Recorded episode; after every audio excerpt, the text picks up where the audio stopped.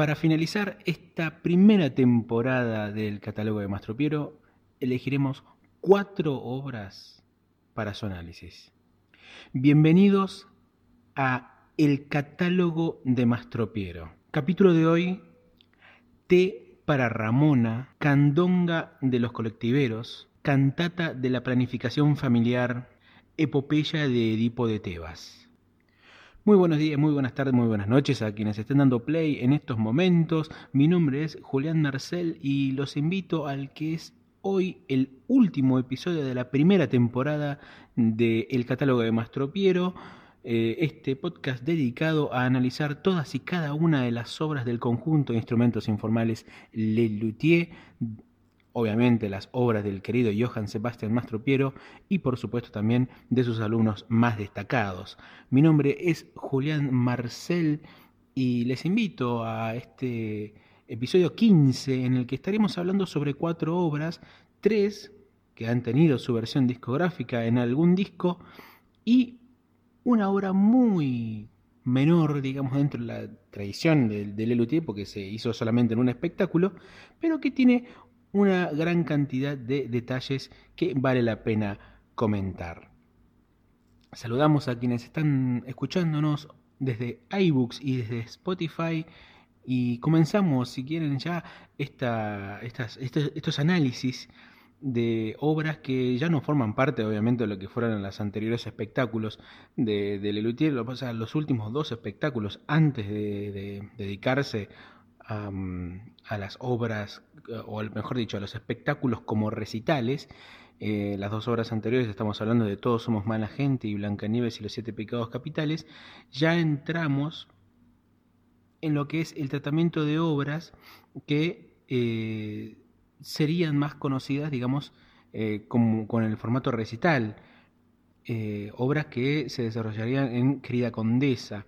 Muchas de estas obras ya las hemos analizado en anteriores episodios de nuestro podcast, como por ejemplo em, El polen ya se esparce por el aire, em, El calipso de Arquímedes, el Berceus, de los que hablamos la semana pasada, incluso también de, de, de, Hoy ya. Pero hoy en particular vamos a dedicarnos a cuatro obras. Vamos a la primera que tiene una historia muy interesante. Se trata de T para Ramona. Es una obra que solamente fue hecha en 1970, que tiene mm, una historia particular, al igual que Oiga Doña y que sobre las olas o Amati Stradivarius, este tema, T para Ramona, está, está compuesta por obras anteriores, anteriormente hechas, ¿no? Es decir, son obras que no son de, de Lelutier, pero que ellos las mezclaron para poder realizarlas en vivo. Esto me hace acordar mucho a lo que ocurrió en 1987 con el primer disco de, el único disco que editó Ernesto Acher como Ernesto Acher, que es Juegos, en el cual mezclaba dos músicas distintas para darle lugar a una tercera obra, ¿no? como por ejemplo 40 Choclos, que es la mezcla entre eh, la Sinfonía número 40 de Wolfgang Amadeus Mozart y El Choclo de Ángel Villoldo. En este caso, Te para Ramona es una mezcla de dos canciones, dos clásicos, sin duda, de la historia, no solamente de la comedia musical, sino también de la música en sí, de mediados, no, realidad del, del, siglo XX, porque las canciones son de 1925 y 1928 respectivamente. En primer lugar es T para dos, la histórica canción del musical No Nanette y compuesta por Vincent Newman y con la letra de Ibn Caesar. Es una, una obra bellísima. La, la, obra musical, la comedia musical también es bellísima, No Nanette, de 1925, y esta obra ha sido tan exitosa por fuera de la comedia eh, original que terminó convirtiéndose en un estándar de jazz, con centenares de grabaciones por doquier que eso es la, digamos, requisito particular del, del, estándar de jazz, la gran cantidad de grabaciones que pueda llegar a tener. Es una obra clásica de lo que es la comedia musical, como también lo es Ramona, la segunda canción utilizada eh, en este curioso juego musical de Lelutier, aunque no es llamado así juego musical, ¿no? Es una canción de 1928, Ramona, utilizada para la banda de sonido de la película homónima eh, basada en una novela, también llamada Ramona. Fue compuesta por Mabel Wayne y la letra escrita por L. Wolf Gilbert. Sin embargo, esta letra del tema de Ramona, quiere decir, a lo largo de los años ha sido cambiada a medida que las versiones a otros idiomas fueron realizadas. Em, en Argentina también hubo una versión de este tema. Si bien fue grabada en París hacia octubre de 1928, la versión que grabó Carlos Gardel eh, tuvo letra a cargo de Enrique Carícamo. Sin embargo, nuestro querido amigo Johann Sebastián Mastropiero ignoró estas canciones eh, cuando las escuchó, digamos, en los baños turcos que compartía con la condesa Shortshot a manera de música funcional. Él creía que era el llamado de las musas que estaban llegando a su cabeza y no los parlantes del lugar donde estaba. De todos modos, la obra Te para Ramona es una combinación de estas composiciones y ya actualmente lleva el número 7 en el opus de Mastro Piero y el número 13 en el registro de obras de Lelutier. Así como otras obras de las que hemos hablado en anteriores episodios, Te para Ramona fue creada, digamos, este, la composición, este juego musical, fue eh, hecha por el dúo Jorge Marón y Gerardo Massana, pero no en 1970, sino en 1968 para la banda de sonido de la pieza teatral que ya hemos hablado en algún otro momento, Angelito el secuestrado. Vamos a escuchar a continuación un fragmento de Té para Ramona ejecutado en el año 1970 como parte del espectáculo Querida Condesa en el Café Concert La Cebolla.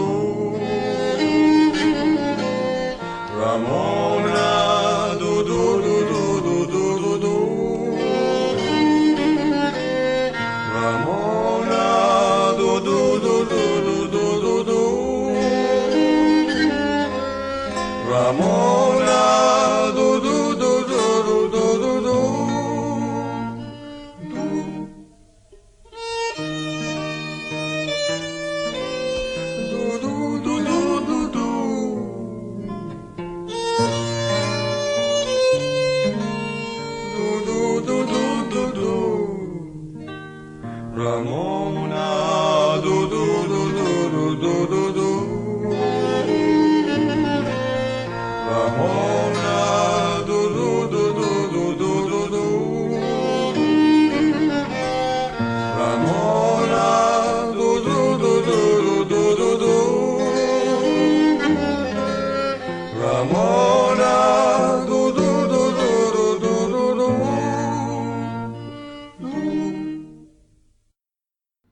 escuchado Té para Ramona de Jorge Marona, Gerardo Massana, Mabel Wayne y Vincent Newmans aquí en el catálogo de Mastro Piero.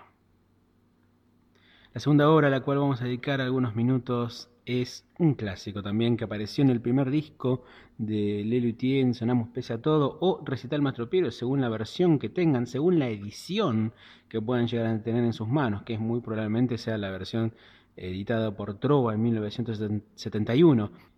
Esta obra, de la que vamos a hablar hoy, es La Candonga de los Colectiveros, música de Jorge Marona y letra de Marcos Munstock.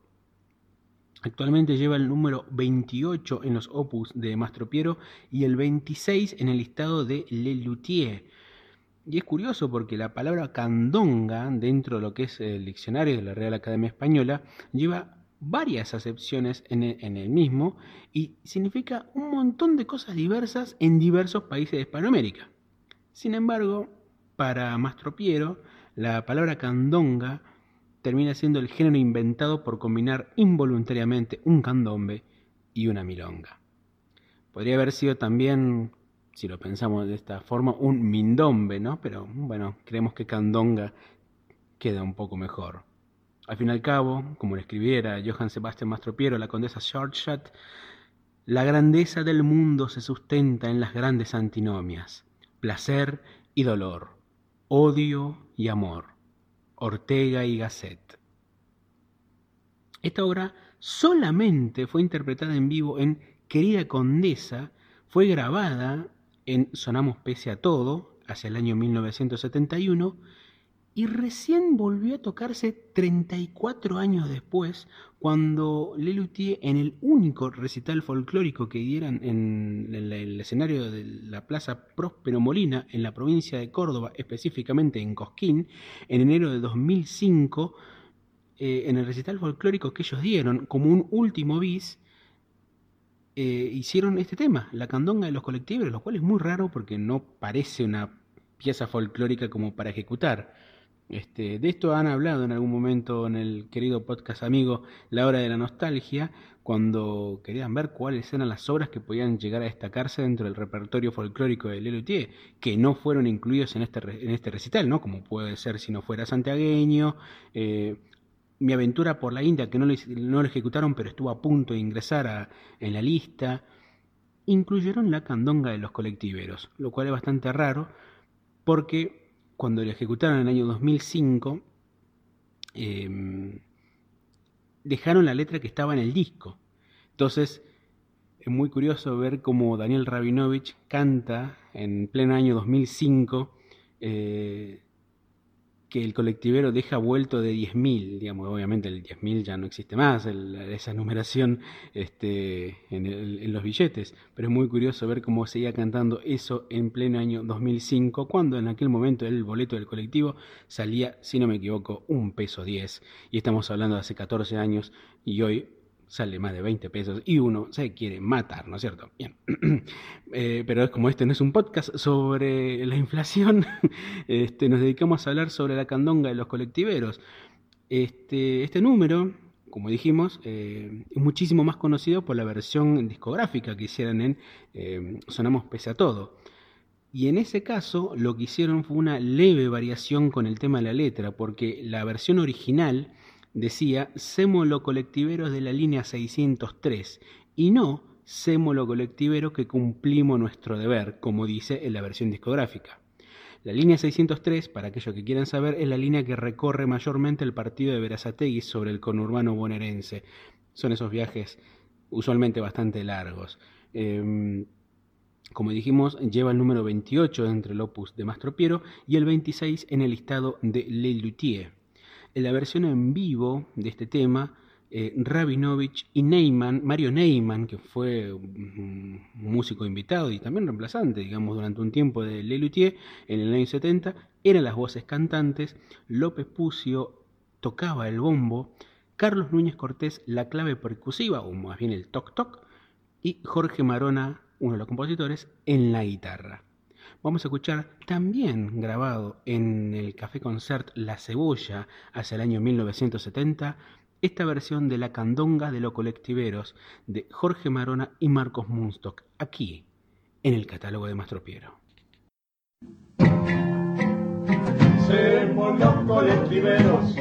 línea 603. No se puede,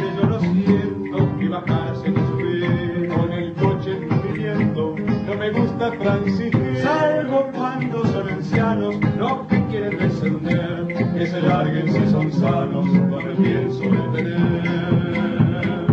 Semos los colectiveros de la línea 603.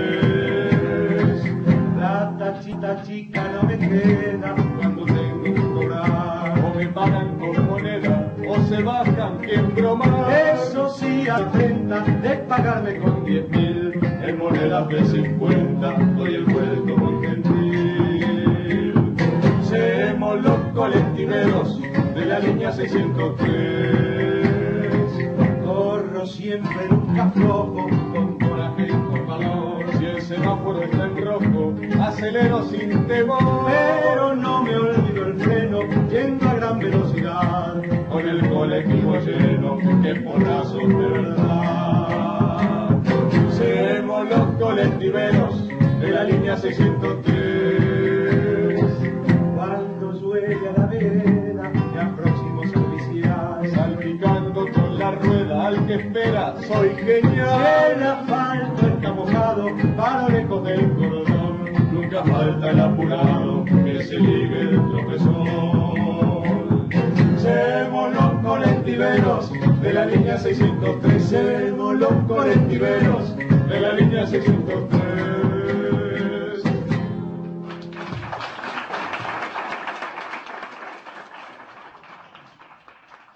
Hemos escuchado La Candonga de los Colectiveros por Lelutier.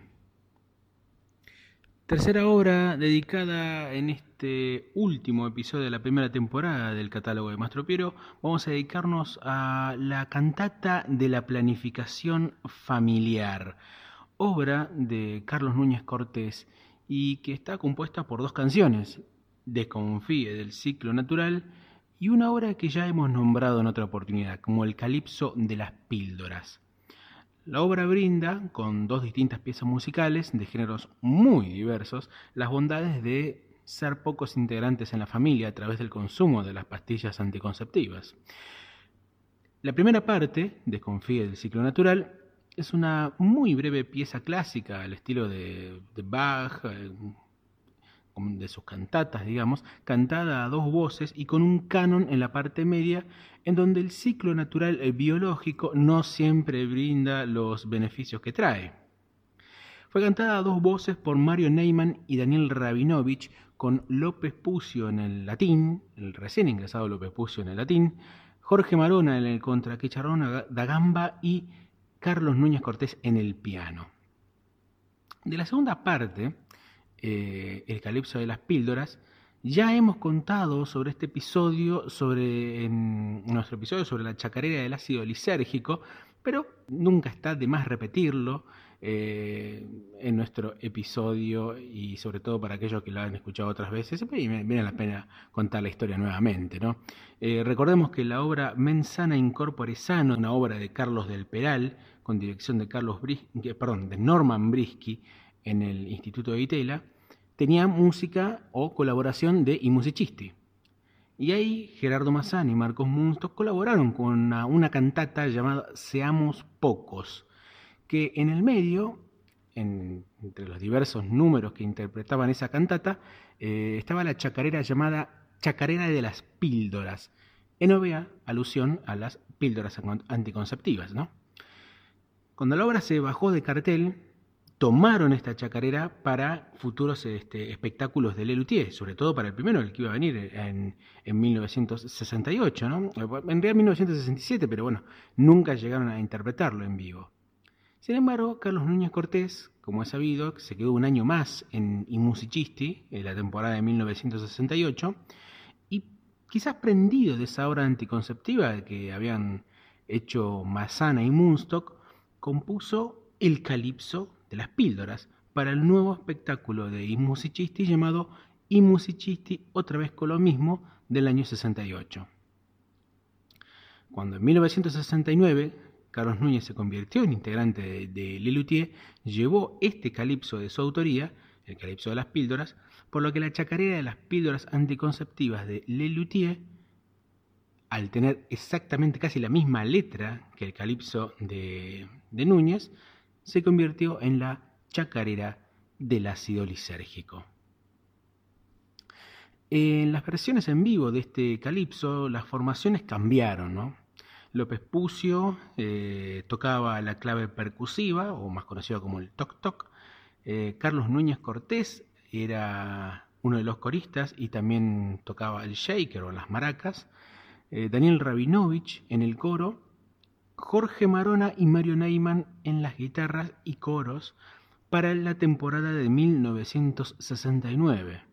En cambio, para 1970, Mario Neyman ya es reemplazado por Máximo Lamalfa, quien ocuparía su lugar en ese año como reemplazante estable de Lilutier. Esta obra ha tenido varias interpretaciones, sobre todo en dos diversos espectáculos como fuera de programa. En Opus Pi, con Ernesto Acher en bongo, Daniel Rabinovich y Marona en las guitarras y coro, Núñez Cortés en el shaker y coro, más López Pucio en la clave percusiva en una versión muy rápida, muy rápida, iba como bastante apurados con el tiempo, y ocasionalmente en Viejos Fracasos del año 1976.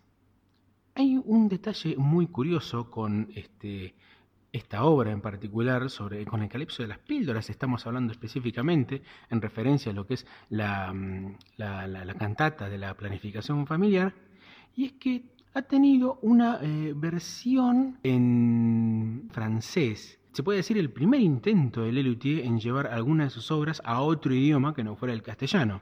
Llegaron a grabar un demo de solamente esta canción, para lo cual llamaron la traducción al francés a, un tal León Brunner, del cual no tenemos muchos datos, yo por, por, lo pronto de mi parte no he conseguido datos referentes a esta persona. Pero el calipso de las píldoras terminó llamándose el calipso de pilule.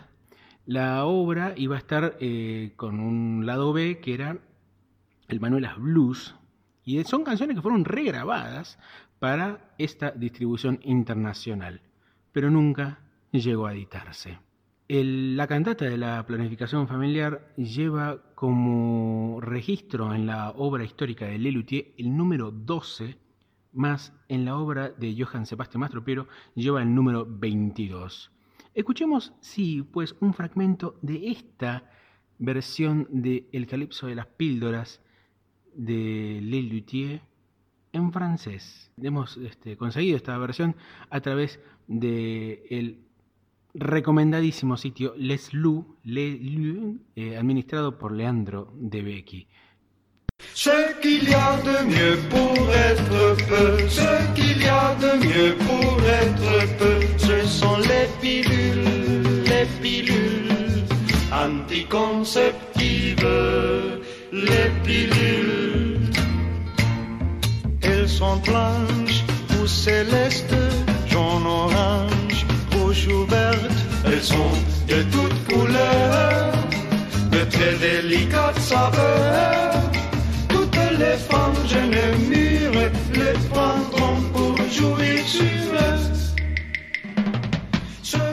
a de mieux.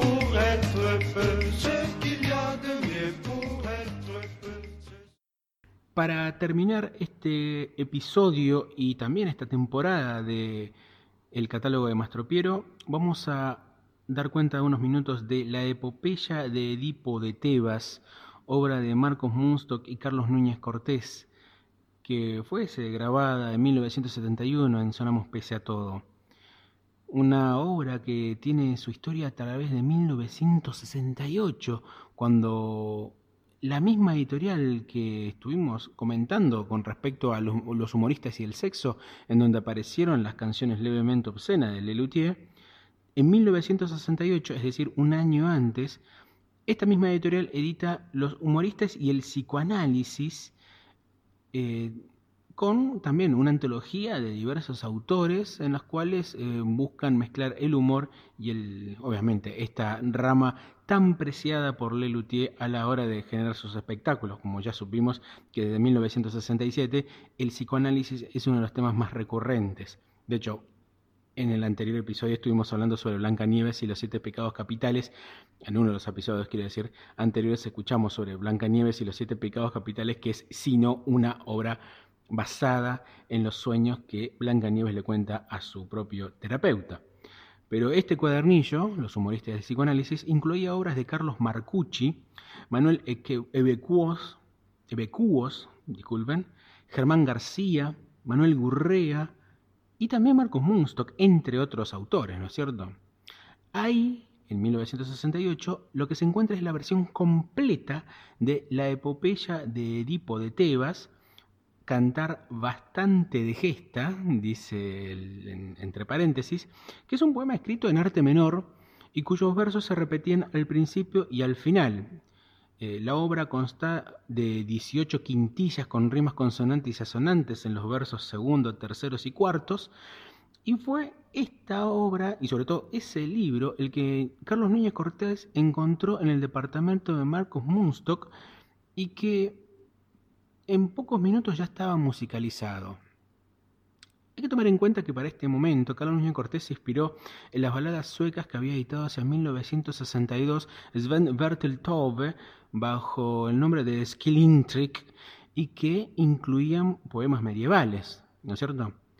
Eh, acaba de destacar una cosa, ¿no? Eh, em, en el primer episodio de, este podcast hemos hablado de que mm, Lelutier, o específicamente Gerardo Massana y algunos también de integrantes de Lelutier, habían escuchado en su, en su momento algunas obras de Le Quatre Barbu, aquel grupo vocal francés que en su momento hicieron, llegaron a ser eh, A Piece on Linge, que era una versión para cuatro voces de em, la Quinta Sinfonía de Beethoven y que incluían una letra sobre la persona que había inventado el broche para colgar la ropa. Lo primero que me surge pensar en estos casos este, es cómo ha sido en su momento la, la, importancia cultural que ha tenido Buenos Aires desde 1920, 1900, sí, más o menos sobre esa época, 1920, hasta mediados de los años 70 como faro de la vanguardia cultural en todo el mundo, que podían llegar esas obras, esos discos y sobre todo también muchos libros a, nuestro país y sobre todo a Buenos Aires. Ricardo Piglia cuenta que la gran mayoría de las obras de Borges, eh, dentro de 1921 a 1960, todas las obras que, quiero decir, todas las obras que Borges consultó en su biblioteca, las consiguió acá en Buenos Aires. Eso muestra, digamos, cómo era esta ciudad como faro cultural del mundo para poder llevar adelante este, obras bajo una influencia totalmente inédita, porque tengamos en cuenta que estas Skilling Trick de Sven Bertil Taube son discos que hoy por hoy son muy difíciles de conseguir, digamos, incluso en vinilo. Ya no digamos lo que puede ser las versiones de los discos de Le Castre Barbu, que por hoy no sé si en Francia son reconocidos. Em, lo mismo pasa con cuando grabó y musicisti su Carlos Martel, el lado B del Teorema de Tales, el original Teorema de Tales grabado en 1968. Tengamos, en cuenta que en aquel momento también llegaba acá a Argentina la música de una persona como eh, Fabricio de André, quien era el intérprete de la versión original de ese tema de I Musicisti. Fabricio André hoy es uno de los músicos más reconocidos en la historia del siglo XX en Italia, pero en aquel momento, 1968, todavía no era conocido en Italia, no era popularmente conocido en Italia. Y sin embargo, acá en Argentina habían hecho un cover de una canción de él. Esta intuición nos da a pensar cómo fue ese, mundo cultural en el cual se ha desarrollado Leroutier para desarrollar una gran cantidad de obras que terminaron siendo riquísimas musicalmente y que también son parte de la inspiración para este podcast. Pero como no queremos extendernos demasiado sobre este asunto y que obviamente vamos a desarrollar en, obviamente en episodios de la segunda temporada, comentemos pues que de la obra original, de las 18 quintillas que componen el poema de Marcos Munstock, se suprimieron tres. La número 2, que decía, Edipo era un príncipe, cortés educado, querido y mimado, mas muy desdichado. Edipo era un príncipe. El número 3, en la isla de Delfos habló un día Ciago, un tipo de mago que había en el pago en la isla de Delfos. Y el número 16, correspondiente también a la moraleja. Papás, no accedáis de vuestro hijo al ruego de usar en su juego las armas de fuego. Papás, no accedáis. La versión que se incluyó y que vemos en el DVD de Viejos Fracasos en 1976 tiene a Marona en la guitarra, a Carlos Núñez Cortés en los crolatos, en los, crótalos, perdón, quiero decir, en los platillitos, eh, a Carlos López Pucio en el chelato, y a Daniel Rabinovich y Ernesto Acher en flautas, y a Marcos Munstock como voz solista. Todos los integrantes del, grupo hacen coro, y hay mm, diferencias sutiles en el arreglo de la obra y en el disco, ¿no? Mientras en el disco las quintillas sabiendo tal cosa, Edipo salvose, eh, y sin darse cuenta son cantadas por Moonstock, en la versión en vivo tiene otra música y es cantada por el coro. Otro cambio, y muy rico este, musicalmente, que tiene la versión en vivo es la inclusión del chiste del coro con la palabra moraleja, ¿no? Cuando el coro hace mum, mum, mum, mum, y aparece Daniel eh, Rabinovich haciendo mi, mi, mi, así, haciendo ese chiste como para este, eh, contrariar, digamos, la palabra moraleja. Em, es un juego vocal exquisito de parte de Lelutier, imagino que creación de López Pucio. Y más allá de este registro, este recurso humorístico que tiene este, em, esta obra, este es un prodigio de Lelutier. También encontramos en el DVD la participación de José Luis Barberiz, quien fue hasta 1977 el asistente en escena de Lelutier y que incluso salía con ellos a saludar eh, con el grupo al final de las funciones. Muy bien, hemos llegado ya pues a este último episodio de la, perdón, de la primera temporada, el decimoquinto episodio de esta primera temporada de el catálogo de Mastro Piero. Les agradezco enormemente a quienes han estado durante estos meses escuchando todos los episodios, em, aportando datos, escuchando atentos y sobre todo les mando un gran saludo tanto a Sebastián Padilla como a Leandro de Becky por este, aportar datos, eh, por corregir errores que he sabido pronunciar en, otros episodios, pero sobre todo a ustedes que han, eh, bueno, han estado presentes durante todas estas semanas. A partir de la temporada que viene, eh, allá cuando estemos en marzo, eh, hablaremos ya de lo que es Lelutier como espectáculo de recital. Justo nos hemos centrado en lo que es el fin de eh, Querida Condesa, pero a partir de Lelutier Opus Pi, el formato recital, que es el que, por el cual Lelutier sería, si no mundialmente famoso, por lo menos regionalmente famoso, es ahí cuando los elementos del teatro empiezan a aparecer lentamente y que de manera mm, completa aparecen hacia 1978 o 79, 78 en realidad, con la primera temporada de Más tropiero que nunca. Pero eso va a ser a partir de la próxima temporada, cuando estemos hablando ya nuevamente con otras este, obras, este, con otros espectáculos y con otra riqueza musical, que es la que hace al conjunto de instrumentos informales Le Luthier y sobre todo a su gran compositor como Johann Sebastian Mastropiero. Nos despedimos, pues, de esta primera temporada del catálogo de Mastropiero, oyendo la versión de la epopeya de Edipo de Tebas, cantar bastante de gesta, obra de Marcos Munstock y música de Carlos Núñez Cortés, registrada en el primer disco de Lelutier. Sonamos pese a todo. Mi nombre es Julián Marcel y me despido hasta el año que viene.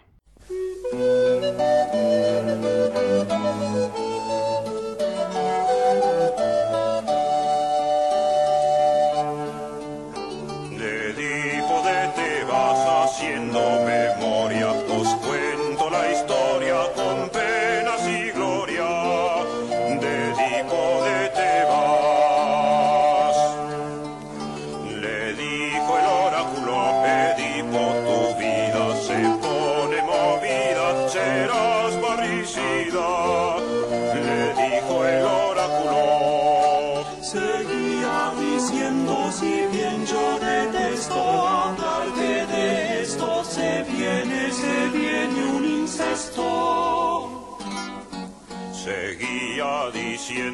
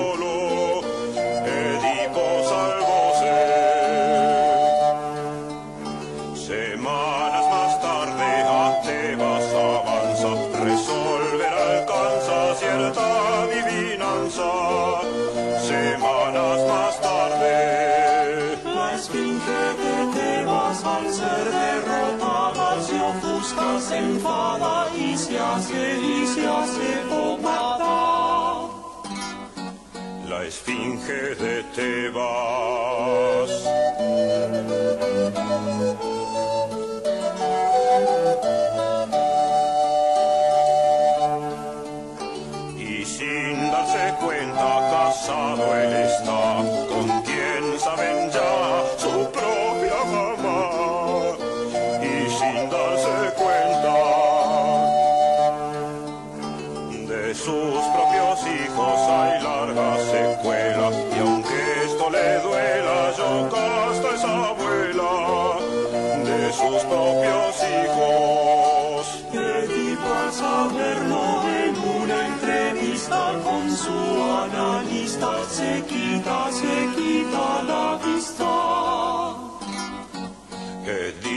dicho